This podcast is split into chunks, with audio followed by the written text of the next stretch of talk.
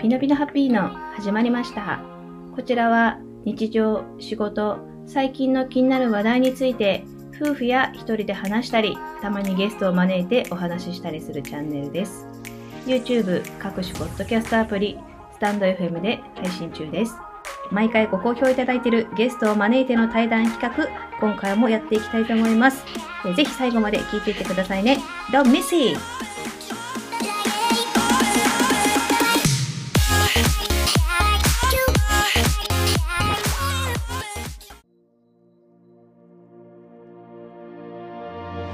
本日のゲストは女優の月名春日ちゃんです。よろしくお願いいたします。よろしくお願いします。ではまずはじめに、えー、春日ちゃんの簡単なプロフィールを、えー私の方からご紹介いたします。えー月名春日さん、えー1987年生まれ、えー静岡県出身の方でございます、えー幼少期の頃から歌手になりたいと思っており、えー学生時代から宝塚を目指したことをきっかけに芸能の世界に入られます。えーその後、えー芸能事務所に入ってから、えーいろいろな経験をされるうちに、えー芝居の面白面白さに気づき、えー役者を本格的に始め始められ、現在は、え舞台や、えテレビドラマ、えそしてミュージカルなどの多数の作品に、え出演されております。え表現の引き出しも多く、え魅力的な演技をする今、ピノがおすすめしたい、え女優さんでございます。でちなみにですね、あの私あの個人的にはあの普段はおはるちゃんと呼んでいるので、ここからはそう呼ばせていただきますね。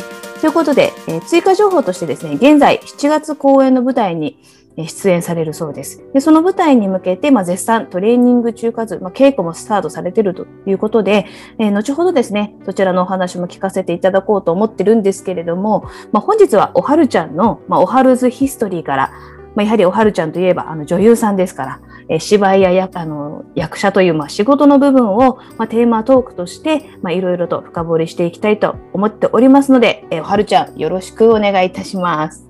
よろしくお願いします。はい、ということで、あの事前にですね、あのはるちゃんにあのアンケートを取らさせていただいているので、まあそれに基づいて、まあおはるずヒストリー、まあ順を追って、まあいろいろ掘り下げてお話聞いてみたいなと思うんですけども、まず幼少期から、はい。はい、アンケートをいただいたらですね、やっぱりあそうなんだと思ったのが、まあ物心つく前からもう歌手になるっていうのはもう当たり前に思ってたっていうのと、あとそのお父さんの影響ですごいエビ エルビス・プレスリーを歌いながら保育園に通ってたっていうのがあるんだけど、本当にそうなんですよね。歌手は本当にいつから思ってたのか記憶にないぐらいから歌手になるっていうのが私がカルヒっていうのが当たり前みたいな感じで、うんうんうんうん。歌手になりたいとかじゃなくて歌手になるのが当たり前みたいな感じで思ってたんですよね。えーこれってお父さんもこのエルビス・プレスリーが、まあ、お父さん好きってことはお父さんもすごく音楽が好きな方だったの？父はそうですね。音楽好き好きまあ一般的に好きっていうぐらい。あーでえどこにエルビスはもう結婚したいぐらい好きだったみたいで。あお父さんが？もう大ファンでしたね。本当に。でこうだから家でビデオうん。オンステージのビデオとか、レコードとかほんと流してたからそれがお父さん子だったのでうんうんうんずっと聞いてたから、車の中でも流れてたので普通に「ヨエンナズマラハ」みたいな感じで。ちょっとなんかこう、癖のある感じのあの、歌い方をもう、保育園の時からしてたの？そう。癖のある感じでしかも聞き聞き英語でなんか一応歌いながら保育園行ってて「はるちゃんは渋い曲が好きだね」って言って 保育園通ってましたね。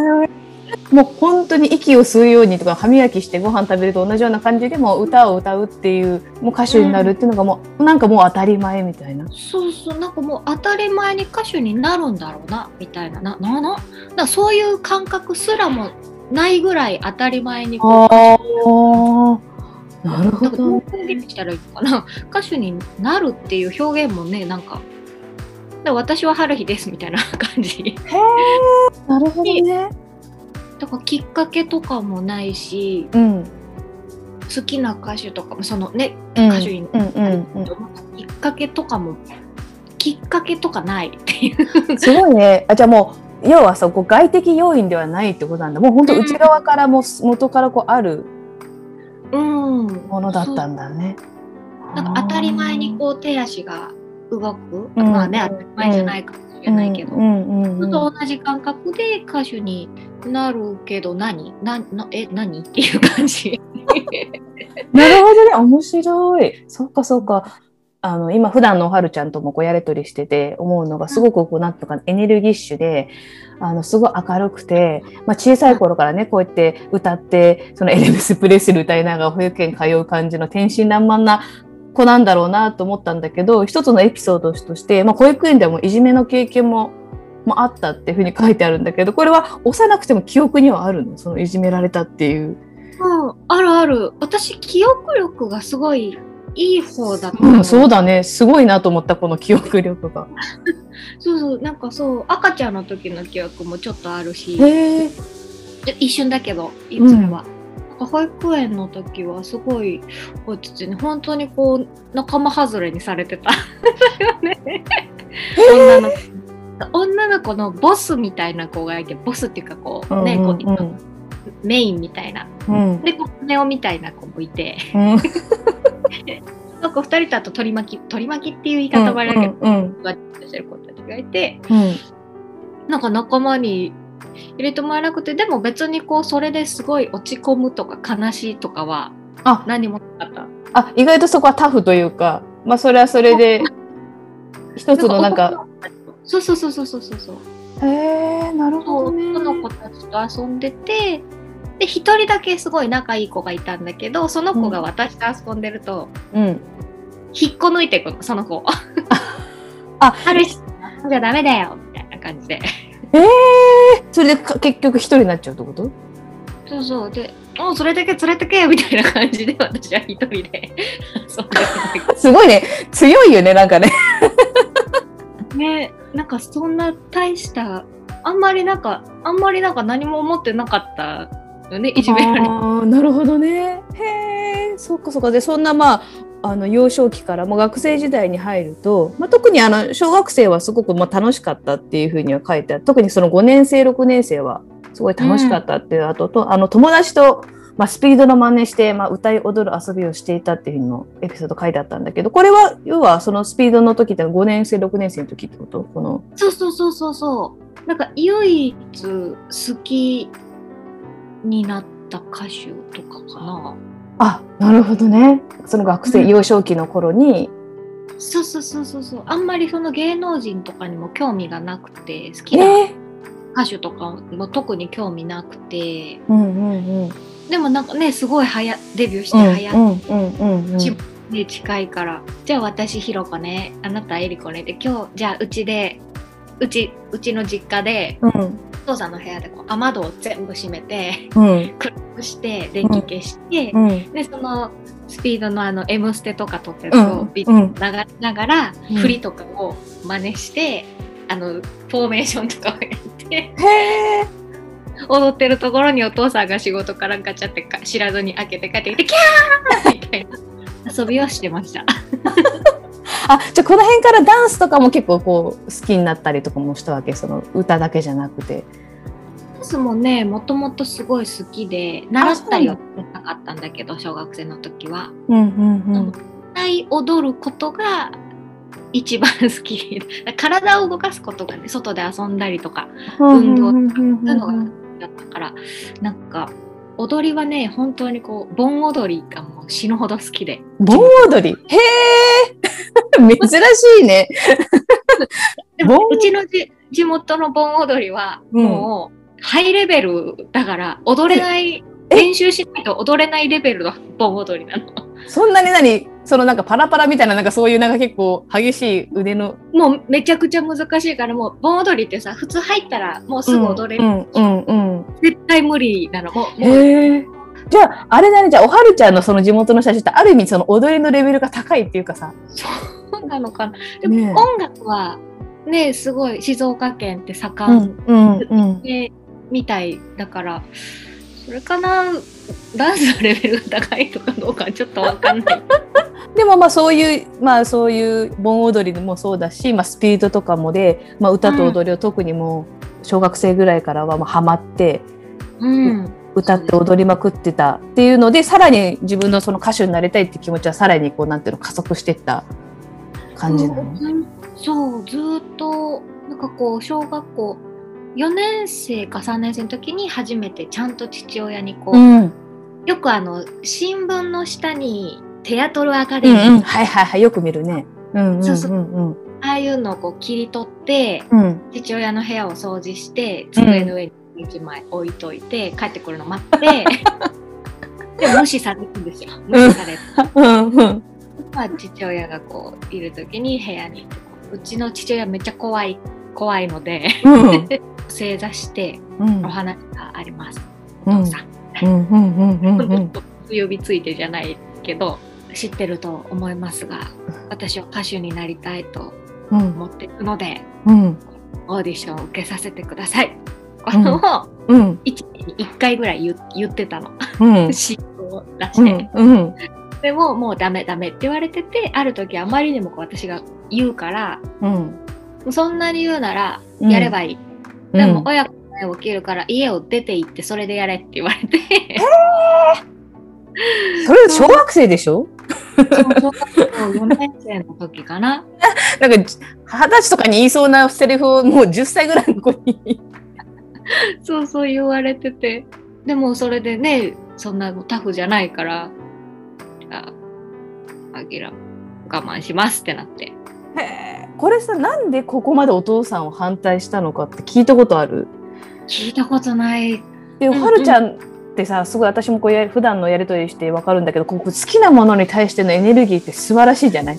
今だったらまあ今はるちゃんこう BTS にねハマってるんだけどその BTS 愛を語る時のおはるちゃんのエネルギーって多分凄まじいわけよ多分この小学生時代のおはるちゃんもきっとそれぐらいそれ以上のエネルギーで多分お父さんに多分アピールしてたはずなのにそれをこう何回も断るお父さんのエネルギーもすごいなと思ってて。確かに。ねなんでダメだったんですかね。ねえ気になる。私も聞いてみますか。あぜひぜひちょっとここはなんか気になった でもそんなね何回も何回も断られでもそこからまた中学では今度はまた宝塚にもさらにうん。目指してる、出したらついにお父さんがブチギレた 本当にブチギレて出ていきましたからね、家を。意味わからないそれ 逆逆。そうそうそう。そう。なんかそう、で小学生の時言っててダメで、うん。中学生になったらいいよって言われたんですよ。うん。あなるほどね。中学生になってから、うん。お父さん中学生になりました。うん。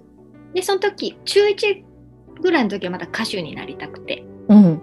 オーディション受けたって言ったら、中学は義務教育だから、高校になったらうん。ゆるくやるみたいなことを言われた。うんじゃねえって思ったけど、ぐーの根も出ないから、うんうんうん思ってる時に、姉がいるんですけど、うん。姉が、なんか、歌手もいいけど、宝塚って勉強ないよって言ったんですよ。ほうほうほで一回も見たことないし、家族で好きな人もいないし、ううん。で宝塚ってね、あの、とにかく派手な、うんうんうん派手と男役しか知らないぐらいで、え、宝塚って勉強ないの、うんうん。最高じゃんってなって。で、授業も歌と踊りとか、その音楽とダンスとかのだけだよ。うんうん。え、え、何それ最高じゃんって思って、うん。で、当時ワウワウで、うん。宝塚スターの小部屋っていう番組があって、それをたまたま見たんですよ、その話の後に。うんうん。で、だから、それってこう、稽古の練習風景とかインタビューの番はい組が、ステージを見たとか、それはまた公演を見たとかでもなく、うん。その当時のスターだった人がうん。出る様子を見て、うん。あ、行きたい！ってなって、それがこう歌手から宝塚に変わって、はあは父に話を。でもう宝塚入るってなったら、勉強しなきゃいけないから、本当にちゃんと勉強しなきゃいけないから、どうしてもね、許可してもらわないと、年齢制限もあるから、そしたらブチ切れて出ていきましたね。家を。で、俺は飲みに行くって言って。でもそこからなんかこう父が宝塚をこう引き寄せてくれるっていうふうに書いてあるんだけど、その。切れたのに引き寄せてくれたの？引き寄せてくれたんです出てい行って、うん。でね、当時は学校もあるからもう父とは時間帯が合わないから2、3うんうん日会わなくて、うん。で、ある時こう、まあ、父が仕事早く終わってうん帰ってきた時に、ちょっと春日話があると。はうん。ぁって思いながらこう、うん。はい。うん。話をしてたら、俺、あの、この間な、出て行っただろと。はい。で、いつものところにな、飲みに行っただろって言って、うん。はい知らないけど。うん で、こう、飲みに行ったところでもうブチ切れてるから、その大将に、うん。もう長いから、またうちの娘がふざけたこと言いやがって、うん。こんな宝塚に入りたいって言いやがったんだ、あの野郎みたいなことを話してたらしいんですよ。うん。でなんかもうふざけなんかもうブチ切れてバーって喋ってたところになんか初めて来た女性のお客さんが一人でいたらしくてほう。でそのところでなんか突然話しかけられたってうん。でなんだろうと思ったら「あのすいませんあの初めて初対面で話しかけるのあれだと思ったんですけどちょっとお話が耳に入ってきてしまったので、ちょっとお話しさせてください」って言って「あはい」って言ったらうん。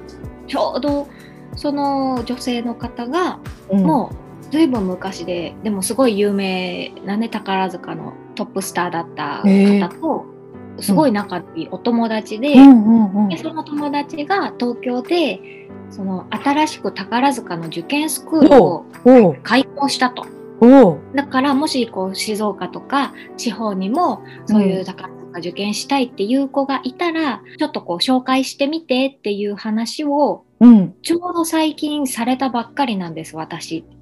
これはうん。もう何かのご縁だなと思っうんてちょっとお話しさせてもらいましたみたいなのを父に言ったら、うん。父もそれでびっくりしちゃったみたいで、うん。そんなことある？みたいなので でそういうねたまたまのご縁があって父もそれであー俺の意見だけでその若い目をこう勝手に積むのはどうかなって考えを改めたらしくて。すごいね。で春日もずっとちっちゃい時から、まあ、宝塚に変わったけどうん歌とかダンスっていうのは変わってないから、うん。まあ、本当にやりたいのかなって思ってみたいなのもあったから、お前は本気でやりたいのかって言われて、うん。もう泣いてますよね私は。本気でやりたいと思 思ってます。そしたらじゃあ許してやるけど一回、じゃあそのスクールとかうん。歌とかダンスとかバレエとかをね、一回先生のところに行って、うん。見てもらってうんそれで才能がない、ダメって言われたら諦めろうん。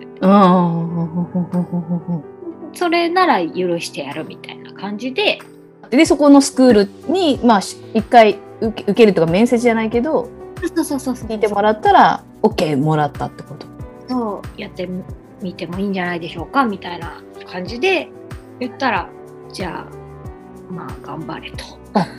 そ、そこからはある意味お父さんを応援してくれるようになったの？その、それをきっかけに。応援っていうかあーその当時は何ももう言わなかったよね。なるほどね。今はもう完全に応援してます、へえ、そう。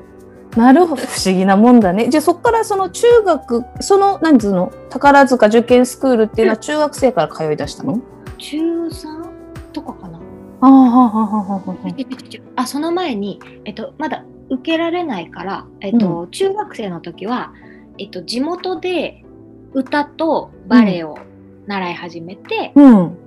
で高校で、えっと音楽専門の学校に合格して、そこで行きながらで高校生になってから受験スクールは。え、しかもその学校と、その音楽学校の学校と、うん受験、宝塚受験スクールと、ピアノと声楽のレッスンをい習ってたって、この人生で一番忙しかった。だからまあ、友達と遊ぶ時間一切なかったっていうふうに書いてある。そうもう、す、すごいスケジュールじゃない？これ。なんかそう高校が本当にこう音大行くような子が行く高校だったからその中でみんなもそうなんだよね。うん、からうんうん私はそれが宝塚だったからあれだけど音楽家の子はみんなそんな感じだったから、へえ。うん、当たり前授業で自分の声楽だったりメインで専門としてるものと、あとサブでうんうんうんピアノを絶対やらなきゃいけないくてピアノ科以外の子は。うんうんうんうん。でこうし試験とかもあるんじゃん期末試験中間試験。とかピアノとかあの楽譜をね書くとか、勉強も学校でしなきゃいけないしその学校の試験の勉強も宝塚とは別にしなきゃいけなかったから。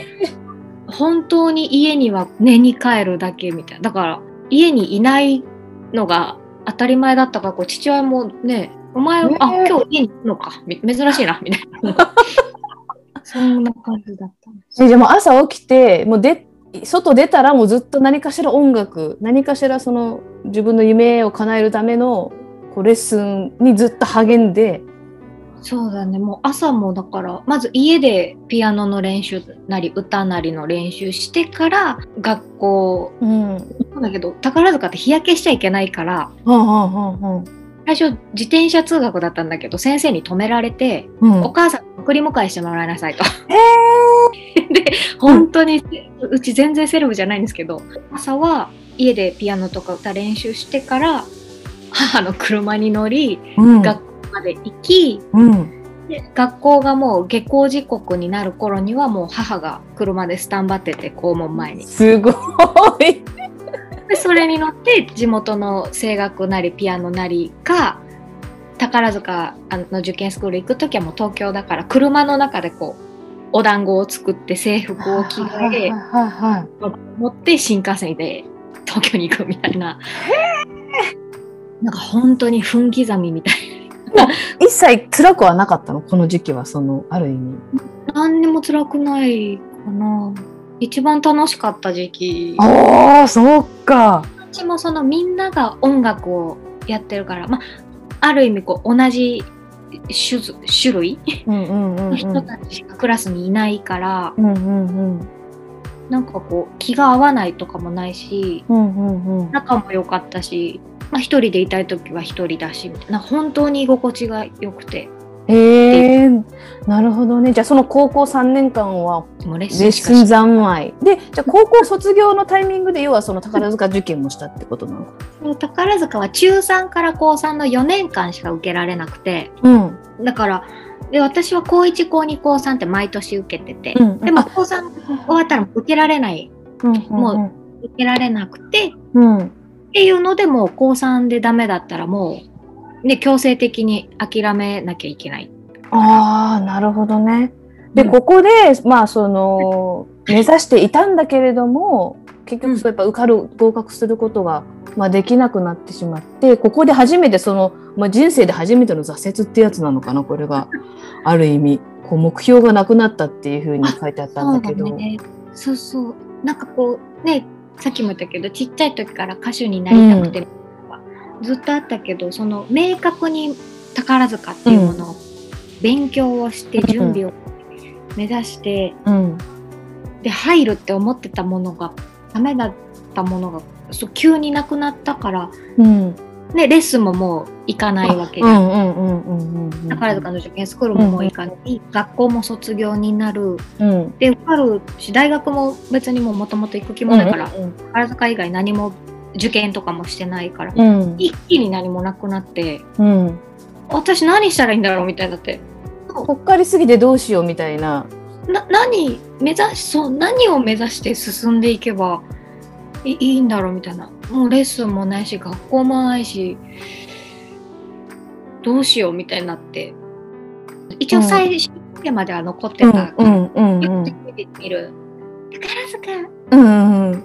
合格発表ですかた はいはいはいはいはいはい。の場にいたんですよ。うんうんうんうん。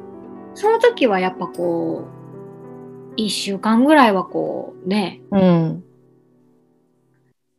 ああ、入れなかったみたいなうんうのが、んうんみたいな感じだったけど、うんこれからどうしようっていう方がやっぱ、でもそこからそのゲーム芸能事務所に入って静岡から上京するっていうふうには書いてあるんだけどこの芸能事務所に入るっていうのは、まあ、その宝塚っていう目標がなくなってから芸能事務所に入るっていうのはそれは自分の意思で入ったの？なんかきっかけがあったの？あそうそれもきっかけでその受験スクールの先生が東京と静岡にもスクールを作ってて、うんうん。東京はもう行かないけど静岡の方はもうあのはるちゃんね普通に来ればいいよみたいな言ってくれて、うんでまあレッスンも兼ねて行ったりちょっとアシスタントみたいなこともそこで1年間ぐらいやってる時にそこにいろんな先生がね教えに来てたんですよ。うん。バレエ先生の人とか、うんうん。それから劇団四季だったはい人とか、はいはいはいはいはいはその劇団四季だった人がオーディションの情報とか。もなんか教えてくれて、うん。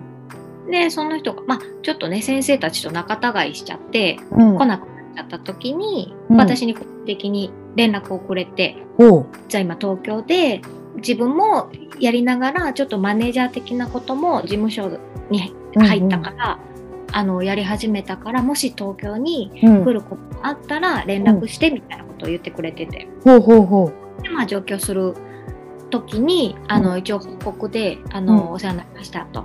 あのこの度上京することになったので一応ご連絡をみたいな感じでしたら、うん。あじゃあよかったらうちの事務所遊びに来なよみたいな感じで言ってくれてでその時うん。遊びに来なよと、まあ、素直だったんでねその時は、うん。あじゃあちょっと遊びに行きます先生にも会いたいしみたいな感じで,、うん。で普通にこう本当に遊びに行くと思ってたからうん。事務所こうねなんか見せてもらうみたいな感じだと思って、うん普通に行って事務所に行ったらなんか社長とかマネージャーとかいてうん「あのこうはるちゃんです」みたいなうん「あはじめまして」なんかちょっとこれ読んでみてくれる？みたいな。なんか台本みたいなの渡されて。うん。おなんだろう？と思って。うん。でもそれにとって、あ、君は声がいいね、みたいな。歌とかもやってるんだよね、みたいな。で、なんか、それでなんか入ることになった。すごい。あなんか状況とともになんか運よくえー、すごいね ってなって、ああなるほどったかな。だから探してとかいう感じでは、導かれた感じだねなんかね なんか自然に、おラッキーっていう感じで。そこからその芸能事務所入ったことでもう本当におはるちゃんの中でまたこう人生のターニングポイントじゃないけれども歌手から今度はその女優っていうところにこうねフォーカスが当たっていくきっかけになったのがその芸能事務所に入ったってことだと思うんだけれども、うん。今度今日はちょっとその後はちょっとテーマトークとしてねその、ん。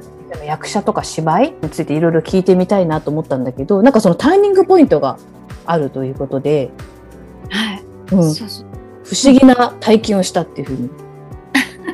うん。そうなんですよ。これはね、そう、私は、私の周りにいる人はもう結構話してるから、うん。いたみの話なんですけど、そこその、芸能事務所入った時やっぱミュージカルがやりたくて。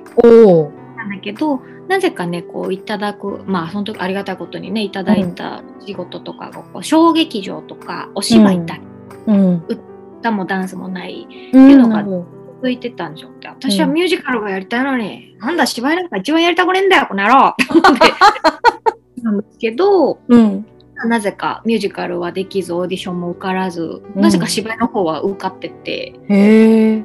で、本当に小劇場とか、ね、そういうのばっかりやってたんですけど、うんうんで、そこでこう事務所の先輩うん。がやってるユニットみたいのにちょっとうん出てって言われて、あ、うんわかりました。ってやってる時に、その先輩の作品に出た時に3人芝居だったんですけど、うん。稽古が始まってしばらくしてから、うん。その時は私は自覚がなかったんですけど、うん。なんかね、ちょっと変になってたみたいで。周りから見ると。うん。おふみっていう役だったんですけど、うん女郎の役で、うん足をみたいな。なんですけど、こう、稽古ってこう、お芝居したら演出家の方がうん。ダメ出しっていう時間があって、うん。ここ、あ、ここはもっとこうしてくださいとか、ここはこうじゃない方がいいなとか、うんうんもっとこういうアプローチでやってくださいとか、そういう時間があるんですけど、その時に、まあ、役名で呼ばれたり、普通にあの名前で呼ばれたり、はるひちゃんだったり、おふみちゃんだったりするんだけど、うん。その時にダメ出しをされてる時に、うん。本当に初めて思ったんですけどね、後にも先にも本当にこの時だけなんですけどね、うん。本人が本人をやってるのに何を他人になんかこうそれは違うとか言われなきゃいけないんだろうみたいなへ本人がやってるから正解じゃんみたいなことを思ってたんですよ。うんうんうんそれがおかしいことにも気づいてなくてうん。そう思ってることがもうすでにおかしいんですけど、うん。おかしいことにも気づいてなくて、この人は何をやってるんだろうなって思いながら演出家の話を聞き出してる時に、うん。まあ、その演出家も含め先輩共演の方とかも春日がおかしいって気づいてたんだけど、うん。私は気づいてないから自分がおかしい、うん。他の人たちだけではなんか話をしてたみたいなんですよね。うん。なんかでその人たちはこう霊感がある人たちっていうんですはいかね。はいはいはいはい。は人たちだったからい。うん。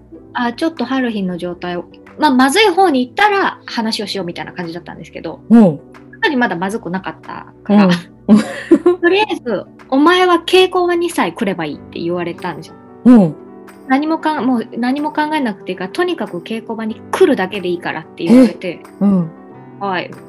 でそのうち結構終わってから飲みに行ったりとかもする、その時にこう「春日ちゃん」って言われてもピンとこないですもうもうだから反応できなくて私のことってもうわからないわわかるんですよ、うん。意識がないわけじゃないから私のことなんだけど、うん。私のことなんだけどおなんていうのかな。私の名前じゃないみたいな感じ。へえあのそっちの役役の方にもう自分がなっちゃってる感じなの？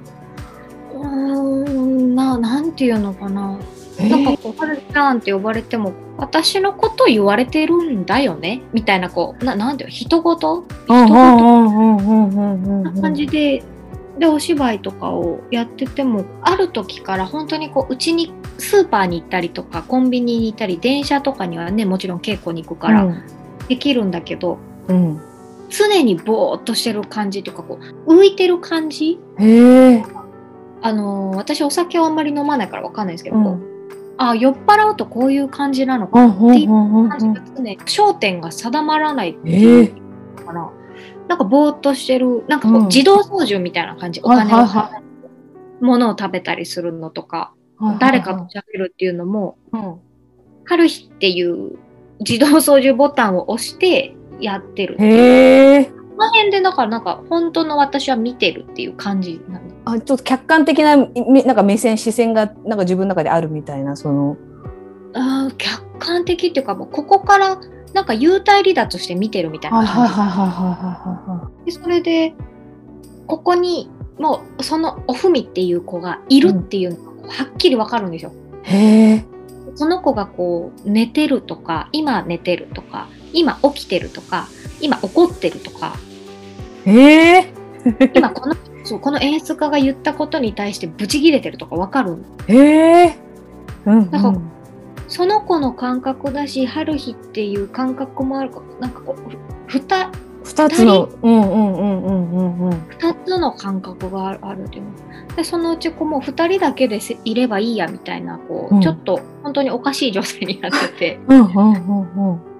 それでもうどんどんおかしくなってってそれを、まあ、本番あるじゃないですか。うんうんで本番やってる時もまあ常になんかぼーっとしてるセリフは覚えてるから喋るんだけど、うんセリフなんだけどセリフじゃないみたいな。ななんていうのかな。本当になんて言えばいいか分かんない。うんうん。今その何かその時の私の状態とか、うん。その役の何かが多分ビンゴっていうかこうマッチしたんだと思うけど、それでこう、まあ、憑依されたっていう感じ。でそれがまあ一応ハッピーエンドだったからうん。うんハッピーエンドっていうか、まあ、明るい未来に向かってみたいな話だったからうんけど本当にそれが例えば自殺をしちゃうとか、うん。どっか行ったとかいううん役だったら。ああ本当に本当にやばかった。え やばかったなっていう状態だったんですよね。で千秋楽って一番最後の日、うん。あのありがとうございました。ってお客さんにうん。公演が終わってこう挨拶、瞬間にうん。なんだこれはってなって。何？元に戻るってこと？それは。元に戻るとは違ったんだけどああでも今思うと元に戻っ1ヶ月ぐらいかかったんですよ。元にも完全に元にうん。戻る、うん。うん。うん。うん。うん。その時になんだこの感覚はって思ってうん。お芝居って、うん。女優さんとか役者さんってこんなななんだこの体験っていう。自分が感じたこともない想像もしたこともない体験とか感覚とか感情とかを体験できるんだと思う芝居ってすごいってなって、ええ。あんなに嫌だ嫌だって思ってたのに？にそれでこうお客さんに「ありがとうございました」って言ってはけてうんお見送り、そのはけてる途中にもう「先輩先輩私もうミュージカルとかどうでもいいです歌もダンスも趣味でいいです私も芝居だけやってきますよ」ってもうなんか興奮しながら喋ってた。それがターニングポイントです。すごいね。めちゃめちゃすごい。でもこれって別に多分俳優さん女優さんが誰でもて経験できる経験でもないよねきっとね。ね。すごいターニングポイント。もうそこからじゃあ本当に舞台の方に重きを置いて。そう舞台じゃなくて芝居かな。芝居。あなるほどね。あの舞台でもドラマでも何でももう芝居だったら何でもっていう。歌とダンスはできませんっていう。ちなみにそのなんかドラマと舞台ってこう違いとかってあったりするの？ドラマとかミュージカルとかね。舞台はうん1ヶ月半とかね稽古をするから、ある意味で悪い言い方をすると感情って何度も何度もうん。出すのって難しいからどこかやっぱ自分でこう新鮮な部分とかを見つけて、うん。鮮度感情の鮮度とかを保ってないといけなかったりとか、うんうんうんうんまあこう来たらこう来るっていうのがもう分かってくるんだけど、ドラマの場合はその日始めましてうん。で本当に120%ぐらい出さないといけない。稽古だったらあじゃあ次明日こうしてみよう明後日じゃあこうしてみようとかって考えられるんだけどドラマの場合はそれを自分一人でもう台本もらった時点でありとあらゆる可能性相手役が、あこうしてくるかもしれないとかこういうとかあこれじゃないのを求められたら違うやり方を用意しとかなきゃいけないっていうのもあだから稽古で1ヶ月半かけてやるようなことをはあ。全部一人で考えてこれがダメって言われたらこれを出そう。これがダメって言われたらこれを出そう。相手役がこう来るかもしれないからじゃあこういうやり方も考えとこう。とか言ってで本番でやるんですよ。だからこうちょっとちちょっと違うかな。それが上手にできる人はね舞台でもテレビでも切り替えてとか、へえ。舞台はやっぱこう色お遠くまで見せなきゃいけないから多少大げさに。うんうんうんうんやはりうん。この時点でね、こう、嘘だ、嘘じゃない？テレビはそういうことじゃないから、うんなるほどなるほど。本当に囁くように喋りたかったら、囁けはいはいる。舞台はね、囁くように喋っても聞こえなきゃいけないから、うんうんうんテレビの場合はやっぱそこを結構リアルに、まあリアルじゃない部分もね、うん。うん。周り30人ぐらいスタッフがこの、いてね、うん。したい姿にならなきゃいけないとかもあったりするから、だからこう緊張感とかこうやり方とか瞬発力かな。ドラマはすごいこう瞬発力とかリンクの連鎖とか、本当にもうアンテナをめちゃくちゃ感度よく張ってないといけないとか。えー、じゃあすごいね。だからちょっとやっぱ違うかな。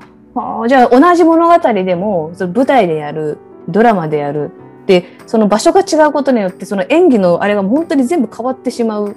うんうん。変わるし、そう舞台やってからドラマの仕事をやってると、もっと普通にやってて言われちゃう。過剰になっちゃう。抜いてるつもりでも癖になっちゃうから、ね。もっと上にやってとかね。逆もあるけどね舞台いたら。もっと声張ってとか。へえ。ちっちゃくなってんのかなとかそういうのは。じゃあ、うん。本当奥深いんだねやっぱ演技っていうか芝居っていうのは。何でもそうだと思うよねそのね。役者に限らず、歌でもスポーツでも、うんねうん。仕事でもそうだけど、うん突き詰めてったらやっぱ何でもねね奥が深い、やればやるほどどんなこともねそうだと思う、芝居って何って言ったら分からないっていうのがやっぱ正直。自分の段階がここにいた時はこれが正解だと思ってたけど自分のレベルとか環境が変わったら、いやこれダメだろって思ってたことが逆に正解正解っていう言い方もね、あれだけど、うん。ああの人がああやってたのってこういう理由だったのかとか、はあ奥深いって気づいたりとか。うんってことは今私がまた段階が上がったらここでやってたことってうんうん。ああ違うってまたなったりするっていうともうわからない。へえもうじゃあ一生こう学び続けるようなまあ、職業でもあるよね。ある意味本当に。ね。まあね何でもそうだと思うけど、でも実際この女優を自分が目指して自分の中でこう成長したなって感じる部分ってあるあったりする？こう自分が女優を目指していく中でうん、自分の中の成長。あはやっぱりねあありますね。それこそ20代の時は、うん。私が一番うまいって思ってましたうんうんうんうんうんうん。もう全員ぶっ潰してやると思ってましたけど とかこう私さえ面白かったらいいとかやっぱ思ってた、うん。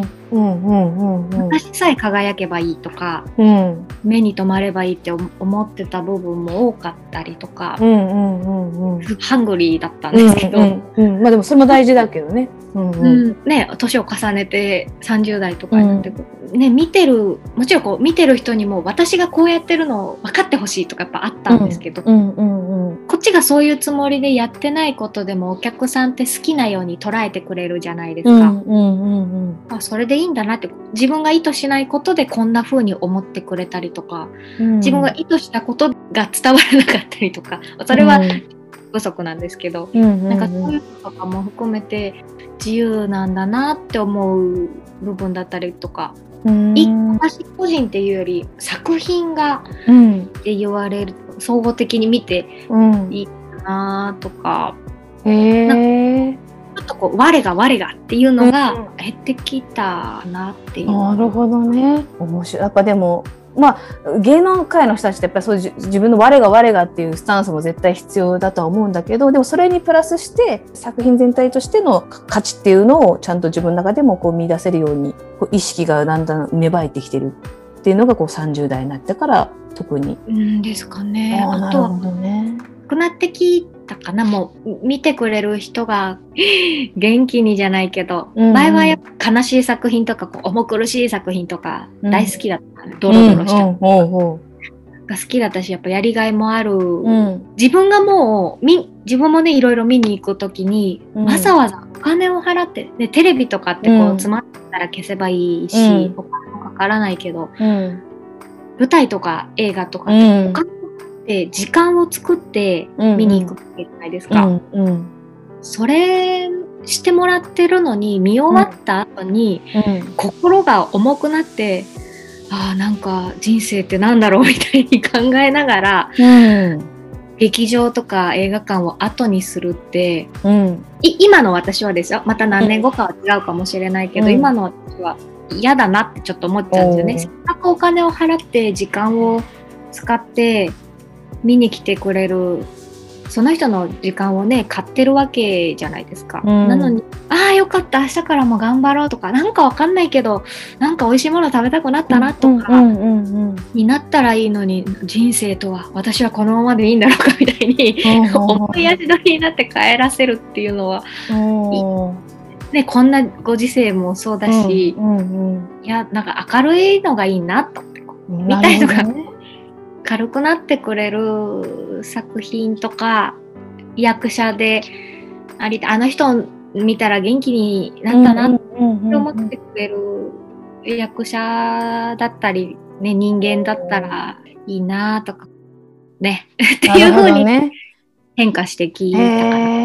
特にそのはるちゃんはその女優さんをこうね今ずっとやり続けていく中で特にこの去年2020年っていうのは今もそうだと思うんだけどやっぱそのコロナっていうのがあって、まあ、緊急事態宣言でいろんな舞台がキャンセルになったりとか、でうん。その映画館にしてもそのミュージカルにしても、もういろんなものが多分その要は芸能がすごくすうん。全てストップししてしまったっていうとてつもない1年だったと思うんだけどこれやっぱりおはるちゃん的にもやっぱり影響はあった？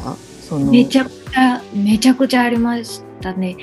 まあ一番は私の事務所岡井さんがね岡井久美子さん。はいはいはいはいはい。がね大和田美穂さんがいる事務所なので、うん、私たちも聞かされてなかったので本本当に皆さんと同じようにこうニュースの速報で知る。るっていう感じだったの。これえうちの事務所の？先輩の？え同姓同名？あれ？ってやっぱりパニック。うんうんうんうん。まあ、そういう影響もあったりだとかやっぱこう私の周りでもね、本当にこう軒並み全部舞台が潰れてそれだけで本当に生活してたぐらい有名な人さえアルバイトを始めるとか、うん、えあの人がバイト始めたんですか？みたいな、うんうんうん、ファンがたくさんいる方とか、うん、ある方はこうね配信とか YouTube とか始めて、ファンの人だけでもこう元気にできたりとか、うんうん、もやってたりとかしたんですけど私はそんなね有名でもないし本当にこうファンがすごいいるわけでもないから、うんうん、そんな私が例えば配信とかをやったところで、うん、誰の役に立つんだと誰も求めてないお前なんかのこと誰も求めてないよみたいな、はいはい、そのおかえさんが亡くなって、うん、事務所がこう大変な時とかにも、私はすごい稼ぎ頭じゃないので、うんなるほど。あ事務所が大変な時に私はあ事務所の役にも立てないのかお金もお金も事務所にも入れられないし、うん、じゃあ誰か誰かを喜ばせるっていう私を見て喜んでくれる元気が出るって思ってくれるような人なんてないし、私はあ何も与えることができない人なんだなって思ったんですね。ちょうど去年の今ぐらいとか。こういう周りの空気も余計こうプラスして、そうね、同調してたっていうのもあると思うんですけどそれで、ね、マネージャーさんとか社長さんとかがこうどれだけ悲しいんだろうとか、うん、えなんだろうと思った時にな、ね、できることもない仕事でお金を入れることもできない誰かを喜ばせることもできない。って、私は今まで何をやってたんだろうみたいなこう、余裕として何を残してきたんだろうかみたいなのとか思ったりとかもして何にもないなって思ったんですよね。それがでこうね友達とかが舞台がなくなってとか仕事とか、うん、舞台とかミュージカルの仕事って大きい作品だったら2年前とかにオーディションするの。で決まってやっとね、その半年ぐらい前になって発表できるとか、うん、でやっと大きい作品決まったっていうことかもとか私が受けてたオーディション部品とかも全部なくなってて。っていうのを見るとうわこれ受かったってあの子言ってたよな、うん、でも落ちた私が何をアドバイス アドバイスってここね励ましの今の本人が一番辛いよなとかも。私こんなにも無力っていうかこう役立たずなん世の中に対して、うん、本当に役立たずなんだなって思うね。医療もできないし何もできないでやってきたことでさえ役に立つことができないって、なるほどね本当なんかこう無力感無価値観とか、ね、あと単純に不安もあるし、うんうんうんうん本当のうつの人からしたらふざけんなって感じかもしれないけどプチうつ状態みたいな。ああなるそうだったんだ。ニュースを見れば泣いて、うん、友達のその舞台なくなりましたみたいな実家に帰りますとかいうのを見ては泣いて、うん、だからもう一切こう一回こうシャットダウンもうインスタとか SNS ももう開かない時期とか、もう見たらもうどうにかなっちゃう、まあ、みんな、うんうんうん、みんなそうだったと思うけど、まあ、漏れなく私もなるほどね。からね、1年経ちましたね。ね、今、ある意味じゃすごくこう自分の女優人生っていうのを一回本当、まあ、第二のターニングポイントじゃないけど、こう見つめ直す、ある意味すごく大きな多分きっかけになったっていう。ね、そうですね。それもあって、こう、よりそのさっきも話した、うん、あの見見てくれる人がこうとにかく元気にうんうんうん、明るいとか、あ私も何かやってみようとかこうあちょっと一息歩いてみようとか,、なんかうんうんうんあちょっと体を動かしたくなったなとかもうそういうことだけでもいいから、ね。うんうんうん。そういう気持ちになれる。しかもね、まあ、こんなご時世だから、うん。